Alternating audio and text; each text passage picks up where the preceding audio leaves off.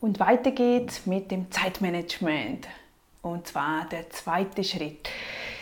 Folgendes möchte ich, dass du dir heute Gedanken darüber machst, was für ein Typ du bist, damit du nachher, wenn wir da tiefer reingehen in das Zeitmanagement, in Terminierung, damit, damit du mehr produktiver sein kannst, kannst, du mehr in kürzester Zeit umsetzt, ist es einfach besser, wenn du weißt, was für ein Typ du bist.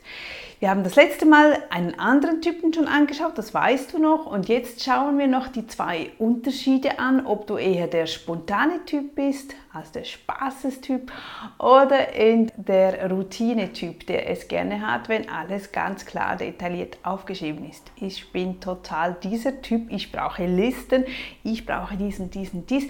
Andere Menschen sagen, ach nein, das ist erdrückend, Listen und To-Do-Lists, das macht mich kaputt. Das, äh, dann komme ich gar nicht ins Arbeiten, weil mich das einfach zerdrückt und mir keine, keinen Raum zum Atmen gibt. Und daher ist das so wichtig, weil wir sind nun mal verschieden und es ist wichtig, dass du das für dich übernimmst, das dir ja was bringt. Ich kann dir noch x Listen an die Hand geben. Wenn du nicht der Typ dazu bist, wirst du das nicht tun.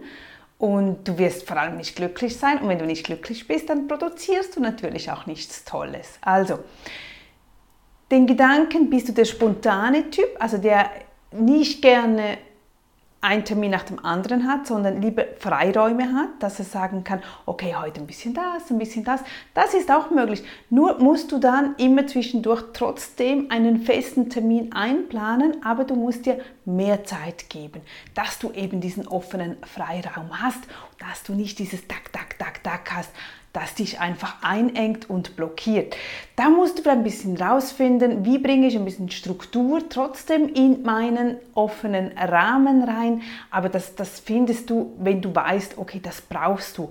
Gib dir diese Zeiten, es bringt dir nichts, wenn du wirklich den ganzen Tag strukturiert aufführst, sondern gib dir diese offenen Zeiträume, aber bring einfach vielleicht nur zwei oder drei Termine rein und ja, nicht mehr, damit du einen positiven Tag hast und etwas wirklich Sinnvolles danach umsetzen kannst, wo du am Abend weißt, okay, heute war ich produktiv. Der andere, der, der, der lieber den Plan hat, also eine To-Do-List nach der anderen, der schreibt sich das besser auf, der weiß genau, okay, ich brauche das, ich habe nicht gerne diese offenen Dinge, wenn ich nicht weiß, was kommt als nächstes. Das das macht mir keine Zufriedenheit. Also ich brauche dann auch wieder, ich muss genau wissen, okay, wenn das erledigt ist, mache ich das und das und das und dann bin ich glücklich und am Abend weiß ich, okay, ich habe meine Liste abgearbeitet. Und so sind wir verschieden und daher ist es einfach wichtig, dass du das für dich raussuchst und rausschreibst und deine Struktur dann anpasst und dir diese Zeit Räume gibst oder eben nicht gibst, du musst dich wohlfühlen. Ja, das ist es. Ich dachte, ich hätte was vergessen.